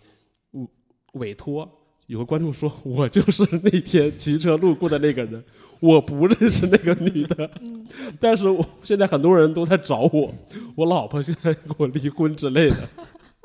然后这个节目组又去了，然后说哦，原来真的不是那个渣男。对，让这个女孩儿 重新去验证啊，不是他，对就解开这个误会。 就就有无数这样的事无儿。数这种样的特别奇怪的事情但我其实最喜欢的就是那个上京的新人，啊。他他就是上京，你可以理解为就是全国各地的人跑到北京、上海去发展这么一个。嗯，去去东京工吗？作或者去嗯上学这样一个感觉。嗯但这个其实我没有那么就他每年四月份的时候，就是日本的那个相当于入入校或入职的那个时期，他们就会去街上采访那些刚来到东京的这些年轻人们。嗯然后让我印象很深的就是，他们好像连着三年采访了同一个女孩子，嗯啊，前两次都是偶遇，然后第哦前三次都是偶遇，然后第四次是特地专门去拍的。第一次采访这个女孩的时候，穿的还挺土的，然后还想去吃一个什么爆米花，说是爆米花咸味儿特别好吃，然后买了一件衣服，也不知道那衣服是什么牌子嗯，就那样一个状态，坐在路边吃着一个爆米花，就觉得人生很幸福一个状态。然后结果第二年去采访她，就已经穿的比较可爱了嗯，然后还在那里说：“哎呀，我要去。”就说了一些比较有名的牌子，说我要去那个地方买东西，或者要去那个地方吃东西，等等等等。然后第三次见他，就已经穿了一身很比较有牌子的洋装，嗯，然后还在那里说：“哎呀，我想去塞班岛旅行啊，然后我的婚戒想要什么什么的呀， 就是一些是这种模式、啊。” 然后你就能感受到，就是旁边就在那里说就被城市就已经被大城市污染了，就这种感觉嘛，就被城市污染和洗练那种感觉。嗯然后第四次就特地去了这个女孩家嘛，因为她也快毕业了，她那对时候上你就应该啊大还没毕四，业，已经毕业了吧？我记得大四找工作，作，大求四找对对对，大四找工作的阶段，然后去到她家里头，然后她就是就是还有点憔悴嘛，就说现在压力很大，然后就是工作很很不好找嘛，然后嗯当时就拍到她的那个微波炉前面有几个被捏扁喝喝过的啤酒罐儿， 就被捏扁的啤酒罐儿。然后当时就说，我以前都不喝酒，但是嗯现在只有喝完酒才能好好睡觉。就是你就能感受得到，他就是用这种方式去记录一个人的变化，不管是好的还是不好的。嗯，所以其实就是推荐了这么多素人，嗯或者是这些呃好有趣的小单元嘛。我们虽然这个节目其实还是以嘻嘻哈哈这种这个不正经为主啊，但如果咱们真的深究一下，其实也能找到一些内核的东西的。就是说，它其实是真的关注于日本的真实。嗯啊，比方说，它其实里面节目大量的采访老人，对吧？老人的事情，老人的事情，其实老龄化是日本现在面临的一个非常大的问题，而且说现在可能你一上街看到日本老人啊，可能就是看起来非常的这个这个健壮，看起来非常的这精神，但已经都是七老八十了，对。然后呢，包括说老人都很有钱， 对就是这也是代表了日本九十年代那个经济泡沫时期。对，包括说现在他采访的很多的事情，其实你深挖都代表着日本现实中的一些就某一个层面的社会现状，对，然后这些各个年龄层还有不同的性别的，甚至是生活在不同地区人的那种价值观，对就是我非常真实的那种。对我其实是说，我从来没有去过日本，嗯我也不会日语，但是我是从《越要》这个节目里面了解这个国家的。嗯，比方说，呃，我现在理解日本真的是一个就是物欲横流， 是真的在是于这样，是在于他很多期节目都采访说，呃，跑马，呃，打青哥叫什么叫什么叫什爬么，就是青沟就对是对老对虎机嘛，嗯就是有老虎机打那个就是打钢珠，打对小小对小钢珠，然后对，就赌然后赌马，赌马、嗯赛艇，真的是赌就是有博的是倾家荡产也好。对。或者美好。那可能采访的时候，这个人是以很淡然的这个态度说的啊，我虽然只有几百日元了，但是我还是要再喝一罐，我还要再什么赌一把什么的。但就是感觉到现在日本真的是这个情况是很很明显的。还有你能看到他当时有，他还有一个小环节，当时就是采访大家的那个搜索记录，然后当时就采访了一些年轻人的搜索记录，然后就有一个年轻人的搜索记录，就比如说可能刚从乡下来东京，可能就搜什么幺零九是什么东西。啊或者是从涩谷做到哪哪哪里怎么做，你就能感受到一个年轻人融入一个大城市所做的努力。还有一些年轻人就写为什么要工作，人活着为什么？ 就是会去，就你也你你也能感受到年轻人的压力和迷茫。我觉得就是可能看到了说日本跟中国，呃，很多相似的地方。嗯，就你会发现说，大城市真的是有一种迷之的优越感，小城市的人要么带着一种崇拜感来，嗯，我觉得日本特别好玩的一个这个节目里面，就是说我们这个区有星巴克， 嗯 对对对，对吧？因为经经常会觉得说，哎，我们区我们这个地区只要有星巴克，就代表着这个时尚 的。就比如说两两个两个县在那里比，就看谁是哪个县星巴克更多。然后我看那个评论弹幕里面说啊，我们这边两个特别偏的地方，这两个特别偏的一个那个商场中间五个星巴克， 就这种就是从一个节目里面真的真实的感受到了日本的现在的生活嗯文化也好，嗯，对。还包有括很还有很多就跟我们很像的，就是去一个店里，真的就只是为了拍照片、发 ins、发 Twitter，也 不有不要跟我们， 不要把我算 上。对，包括包括包括他刚才贝贝提到了幺零九嘛，嗯虽然我也不知道幺零九是什么啊，但是我是什么最近看了一期节目，它其实就是一个幺零九是一个涩谷很有标志性的一个时尚商场。商场。对，嗯那其实最新一期就是我跟贝贝咱们在录节目的这个上一期节目，对吧？嗯他专门提到了说这个啊这个幺零九这个商城要换 logo，换 logo，他其实就是啊，越要觉得哎，换 logo 这么时尚的事情，一定要找我们来啊！我们找了我们三三大巨头，三个名人。来来去给当它设设计计嘛师，那有一个就是音乐节姐姐，她说了一个特别精辟的话，她说：“哎，这个地方就是涩谷啊，或者说那种时尚街嘛，在以前大家觉得是夜晚的城市，嗯觉，得说一到了深夜，大家年轻人来疯狂的来去这个 happy 啊什么的。辣妹文化，对，但是呢，在如今呢，已经变成了说年轻人愿意白天来这儿拍照、录视频、喝咖拍啡喝咖啡，然后拍 ins 这么一个一个一地个方。地方，然后很多评论都恍然大悟，说现在这种时尚流行真的是这样，已经不再是说，包括中国现在也是这样，不再是说以前这种纯夜店文化，或者说这种这这才代表着时尚。现在已经年轻人或者说九零后、零零后更喜欢的是这种说，通过白天的时间啊，选场景拍一些作品出来展示出来。嗯，可能正好也代表着年轻人的这么一种跟随着互联网时代这么一种变革。嗯，所以这个就是我们在节目中说，哎，可能看的时候是嘻嘻哈哈笑，里面各种各样的笑点，各种各样的荤段子。 说荤段子，其实我我像我这种人可以说好多期， 但是呢，你仔细品味一下说好像还真的是为什么这档节目这么火？它不是一个纯三俗的节目，对对吧？不是说专门盯着胸、盯着屁股的这么一个节目，它还是抓了很多很直击老百姓内心的一些一些点。嗯，对，所以这个节目直击老百姓的胸和屁股。嗯， 所以说，所以才会这么，因为我觉得老百姓关心的就是这些事情，嗯，对吧？食色性也啊，对吧？一些要么吃的，要么喝的，要么钱，或者你可以这么说，就是他如果关心老百姓的生活的话，到最后发现这些东西是必不可避免，还是要被设计的。对，对啊。所以就是因为这样的话，大家觉得说他这节目不装嘛，对吧？我们老百姓就是这么生活的。就是生活本人。 我觉得松子这个人就是。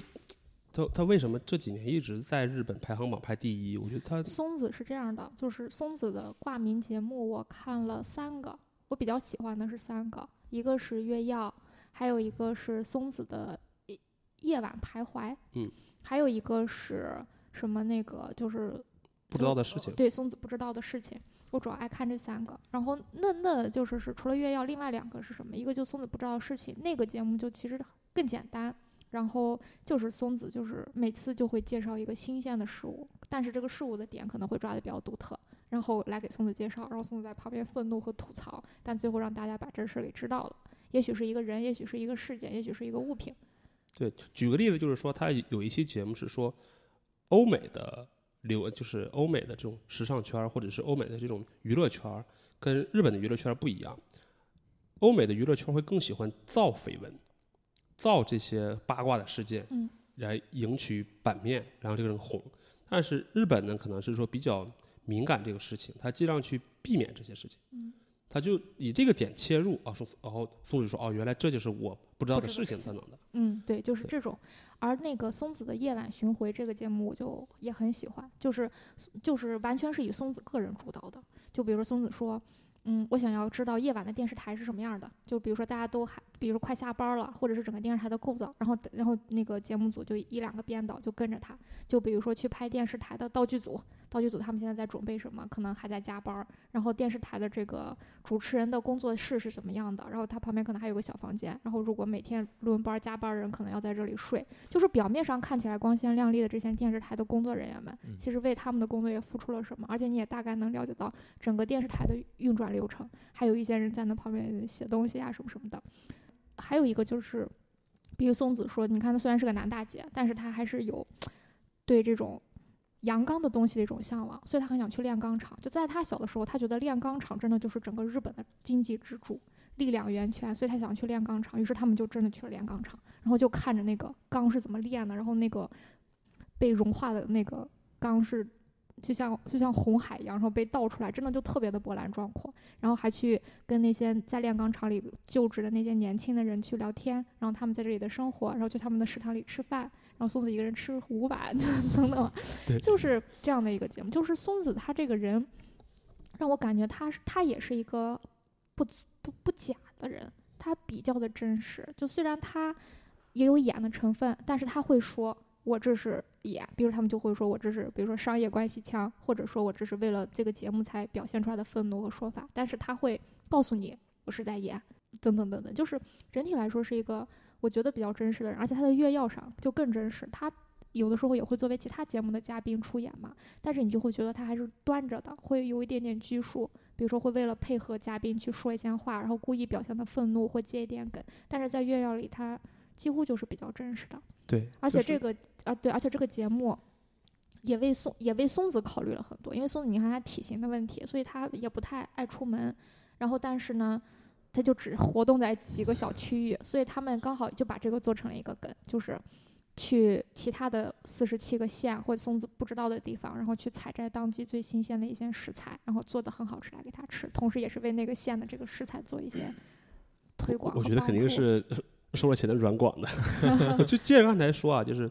贝贝说的，松子觉得真的是有点像活明白的人。嗯因为我们为我为什么说还想去聊聊松子这个人呢？他本身他的呃他的这个人的这个呃符号或者说这个太特别了。第一，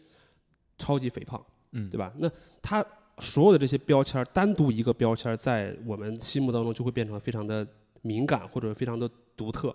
超级肥胖，嗯啊第二呢，男大姐，就说她的性取向，嗯对吧？第三呢，就是非常的毒舌， 穿女装对对对对对，就是所有这些东西嗯加到一起，大家居然还不讨厌她。松子呢，用一个不太成熟的一个比喻，就是可能是，呃，高晓松加金星 加呃柴静这么三个人的一这女个士真不容易。 一个组合。 嗯首先呢，就嗯体型是像高晓松，嗯对吧、呃没有了，他他比高晓松还要胖了。嗯但是呢，嗯、学识还算比较渊博，就感觉什么都很嗯他懂。他懂很多。对，而且呢，像金星的风格，他也有，就说啊，金星其实就有一点学他，就是毒舌一点。嗯他有一档节目，就是刚才贝贝提到的那个呃松子的夜晚徘徊，有一个看点是经常会有一些大牌的男明星跟他一块儿徘徊， 有一期呢是木村拓哉跟他一块儿徘徊， 木村拓哉呢就呃说了一句说，哎，我感觉松子给我的印象是说工作人员呃工作人员，你咋回事儿？ 我是滑舌。哦，你就跟音乐节姐姐一样是吗？ 是，就是工作人员会喜欢把一些自己想说又不敢说的一些梗儿都嗯推给，松松子子，让松子像过肩摔一样把这些观点全摔出去。嗯他其实他的另一层含义就是说，这个松子其实承担了太多这些事情啊，但是松子他都欣然的接答受应了，而且他用很巧妙的方式把它释放出去，嗯就是大家可能觉得他很犀利，但是又不烦他。嗯，对。另外说一句，村上不是那个木村拓哉跟松子做了一年的同学，嗯 这是一个梗儿，就他们在高还初中的时候还真的是做过一年同学，但后来人家木村拓哉就走这个杰尼斯路线了。回到开头了。对对对。对那说回来，就说松子为什么就是这么受到大大家的欢迎？第一，嗯我觉得她的身份非常特殊嘛。那男大姐的身份，我觉得她接触男性呢也很容易，接触女性呢也很容易。嗯对，就是说。男性，她如果接触男性，对她摸几下，大家也也也不会觉得这是骚扰啊，大家觉得哎挺合理的。然后她又又像一个一个闺蜜一样，跟一些女明星能够聊到一块儿去，嗯，对，所以给人感觉是，哎，他可能跟任何一个明星都能搭得起来。对，第二呢，就是他观点非常的犀利，就像我刚才说的是，有点像活明白吧，毕竟自己是这么一个集各种各样复杂元素于一于一身的人，我能感觉到他从小生活这么多年来受到的各种各样的一种不不公正的待遇啊，或者说这种其他的事情会很多很多，对吧？他能够活到现在，肯定也是坚持了， 有一颗很庞大的心脏，对所以他能看淡这些事情。嗯再加上可能就是说，松子是一个电视宅吧，应该是，就反正就他也足不出户嘛，嗯所以他通过电视上了解了很多这些好玩的一些知识啊，能够帮助他在这个节目里面。对，所以这个就是我觉得说，那为什么我去想说日本人这么喜欢松子？嗯，对，就是一个非常犀利，但是又很温柔。是，我对觉得他很温柔。对他真的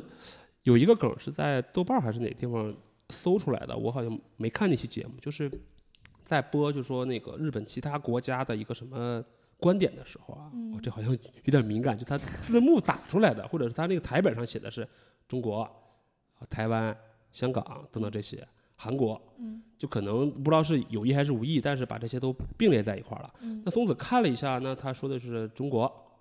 然后好像就顿了一下，好像接着说的是韩国，嗯一个很小的细节，然后在豆瓣上被人扒出来，然啊后大家觉得圈粉啊，觉得说松子还是很得很得体的之类的。就就是就是想明白了，活明白了。对，当然反过来说，松子也说过特别二的事儿， 有一期好像是说问松子你想见谁，松子说我好像我好像想见见第十四代喇嘛。这不就是一种活明白的表现吗？ 对，他可能觉得是 不是说了一下，然后嗯弹幕上都说哦好啊，这个是松子，还不要碰了之类的。 对，我觉得可能松子就是那我就是为自己活嘛，对吧？那可能我能考虑到的事情，我就考虑一下，对吧？我为了照顾大家这种情绪，我我能想的更细一点。就是一个兜全场给大家包底的人，嗯，嗯，他用庞大的身躯挡住了。 一切。 然后所就给你看啊，就再说回月曜嘛，你看他也善用了他两个主持人的特点，然后经常比如说就会问路人说。经常拿着那个松子的旗号，然后 招摇撞骗，因为大家喜欢松子，所以说，哎，我们的主持人是松子，大家就嗯接受采访这种。而另外一个主持人往往就不知道是谁，村上信五谁呀、然后甚至连名字都不知道。于是村上信五在路人嘴里有各种各样的名字和嗯形象，比如说教大家吃纳豆的大哥哥之类的。 然后为什么呢？很可能因为他老穿这种颜色的西装吧，就会善用这两个主那个主持人的特点，还有包括因为村上信五他自黑嘛，就自黑已经变成了他的卖点了。嗯，就比如说在路上采访到一个女孩子，比如说喜欢詹妮斯啊，一问喜欢关八，关八里喜欢谁？喜欢村上信五，大家都会对他投去同情的目光， 就是就会这样，你知道吗？但是村上信五就有一种哎喜欢我有什么不好的，是不是什么的？所以就是你就能从这个节目中，就是漫枝漫开无数个细节，就是不管是搞笑的还是说温暖的东西，嗯，对，然后其实我们可以就着这个细节来聊一聊这个节目的制作人，嗯，节目的对制作因为人、大家可能就发现说工啊作人员，对，就是这个节目肯定得有一个人去定定这个调性。对，嗯，可能我贝贝对他特别 熟。我就先说一下这个节目的策划和演出，就相当于总导演吧，嗯叫做就是古力善之。他除了做这个月曜以外，还有两档，就一个是娇兰，就阿呀阿拉西尼西亚嘎莱，娇兰，将来是什么？就是交给阿拉西吧，就交给兰吧，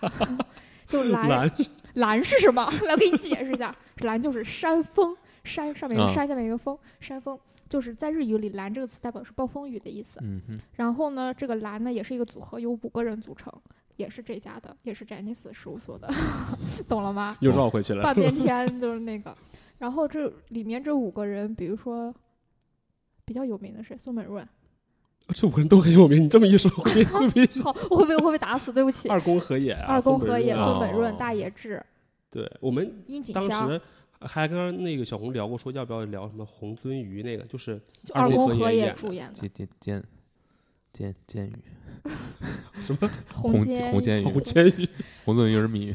然后就是对对红对，鳟鱼是好吃的那个鱼是吧？ 对，就是除了这个节目，还有一个就是去往世界尽头的 E D Q，就嗯是 Second No h a d e m a d e Q 这个节目也对，你是，不要以为我知道你在说什么。就这个节目是从零六年开始播的，然后我差不多是从一零年开始看，一直看到现在，嗯都是古力山之策划的嘛。 嗯他是日本日本电视台的一个就很有名的一个节目策嗯划人，就是就已经被当做招牌和门面了嗯嘛。他策划节目就是就是以这种，嗯，你看他三个节目其实的视角都不太一样。嗯，就你可以认为像《月曜》就是一个素人类的节目，就是但是它因为素人而展现了整个日本，嗯而《以 DQ》它其实就是它其实也是一个素人类的节目，《以 DQ》，但是它展现的是整个世界。然后嗯是，这也是给你把滤镜去掉，让你看世界各地是怎么回事。但是它选的就是以 DQ 风格的那个点，就跟月月曜是一样的。而娇兰我就不说了， 对，嗯所以什么是 EDQ 呢？ DQ 就我们可以是下次聊， 我得给你聊三期。它就有点像很早些年什么正大综艺里 边的，我要我要戳死你！不许这么形容他。它就总是之就是一档一个主持人带你去世界各地去， 不不不不，不是了，不是哦的，不是，不是，他是一个他他就是他我他把自己定定义为综艺，就是探险解谜类的游戏，但他其实不全是。他这个节目也很复杂，就跟月曜一样，我们也给你说好多，你才能明白它是个啥，嗯好吧，没有办法一用一句话嗯给他定调子。反正就是古力善之，他当时把这个节目定下来以后，就是由具体的工作人员去执行，就是底下的编导们。嗯。然后你可以说一下底下的这几啊，个对编对导。对，说到这几个编导，这个其实也是这个这个节目特别有趣的一个点，就是很多节目呢是主持人很火，嘉宾很火，好，这个节目是素人火。不光素人火，连各种各样的工作人员都火， 有的比主持人还火。对，对我们举几个例子啊，有嗯一个呢是叫，呃，宝源伦久，嗯，他们在节目里面被戏称为温柔的胖虎，解决胖包虎那个吗？对对，胖虎就是那个机器猫里面那个。不是哆啦 A 梦吗？ 啊，sorry，《朵拉 A 梦》里面的对嗯胖虎， 首先它体型很像，长得也很像。那这个它这为什么叫温柔的胖虎呢？嗯就他可能在采访的时候啊，非常的温柔，而且节目组要求他做什么，他都会去做。嗯所以他经常会做一些特别冒险的事情，比方说，哎，这有一个非常危险的滑梯，你要不要试一试啊？然后胖虎就去试去了，咣飞出去了。嗯说，哎，这有一个非常可怕的恐龙，你要不要做一做呀？嗯他就去做这个。嗯。还他这有个那有一只很恐怖的恶犬，你要不要去逗一 逗呀？这种，是就大家会觉得，哎，这是一个非常温柔的、特别有趣的这么一个呃工作人员。他的点是在于哪儿呢？就是他后来有一期，他突然说，哎，我可能我的理想不是电视台，嗯我想去开一家店，开一家料开理开一店，啊家饭店。嗯，啊，他就想辞去这个工作。然后呢，这个节目呢并没有放弃他， 还要继续去跟他聊说，哎，那我们看一看你现在的工作的这个环境啊，对吧？然后如果遇到特别合适的节目，请你再回来再去客串一下呀，等等的嗯。嗯观众也是抱着这个期待，说，哎，只要这期有胖虎，我就会去看一看，这样。嗯，是的，对，这是一个。还有一个是特别常见的一个呃工作人员，叫做中西玉树吧，嗯对，它的特点在于它是秃一个秃头， 因为刚才贝贝提到了说日本其实牙不好嘛，但发际线好像也是一个问题，社会问题社。会问题。对，就说哎，那可能经常会出现一些就是秃头的人，会采访一下他，你有什么感想之类的。甚至他们还专门有一个素人网红，是一个陪酒女，她呢经常会喜欢用川柳来讽刺秃头。川柳怎么解释？就有点像用中国的一个诗歌、诗词之类的，就做一个讽刺秃头的一个诗词这样的感觉。对，这个人就是，呃，他的风格就是说啊，以秃头， 就是以秃头自黑吧，嗯这是两个工作人员，还要介绍一个就是特别短但是特别火的，就是那个赖吉呃赖田吉树，好像是叫这个，啊，我知道他，他是一他长个得还挺帅的。 他是一个特别年轻的工作人员，嗯然后呢经常出一些外景，嗯，然后是比较软萌软萌或者就是对那种小奶狗的就感是觉，就是你看他的脸，觉得是觉得很觉得就是那种呃，就很想被保护的那种，但对是 啊，但是肌肉特别 发脱下 衣服脱下衣服之后发现六块腹肌特别的棒，他他是怎么样被发掘出来的？就是当时他们采访一个奇人，那个人说我可以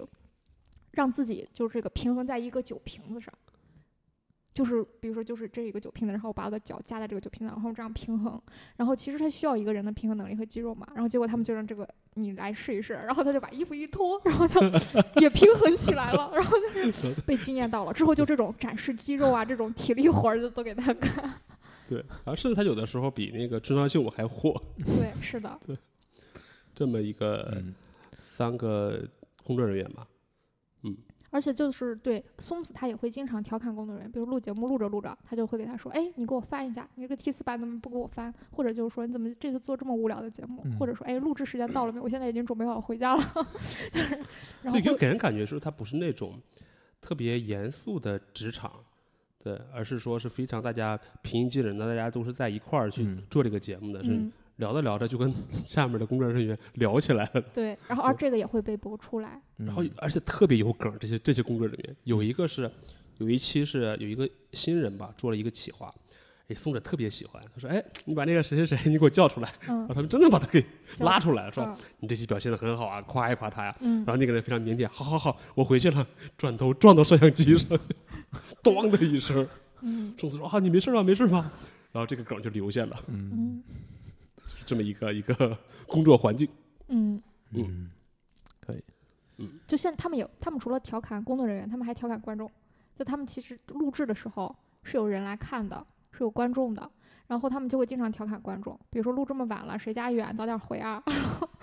或者就是说，比如说当时好像有一只狗吧，然后那只狗是。嗯，可以去嗅到这个人脚的气味儿。如果气味儿太过大，这个狗就晕厥；如果气味儿小，就叫；如果没有气味儿，就表现开心。然后他们就从现场观众里挑一找一个脚味儿最大的， 说你看着不错，来上来。其实他们很多经典调侃，比方说，哎，采访一对儿，一男一女，哎，你们什么关系啊？对吧？啊，你们刚是朋友关系啊。我们节目录的很晚哟， 末就没有末班车了哟，你们怎么办呢、之类的。嗯嗯，对，还有就是他们会做一些小调查， 小调查， 为什么今天总在这个地方上磕磕绊绊的？那比方说就是那种什么心理测试啊什么之类的。对，有一期节目是说，请你写下一个四字成语，嗯两个四字成语。嗯对，然后其中有一个代表着你的怎么讲是是爱情观还是你的性生活呀？好像是这么一个梗儿。嗯，对，然后这个这个路人就非常的 有梗儿，然后不就就观众观众对，嘛比方观众对，比方我的成语，我突然写了一个一泻千里，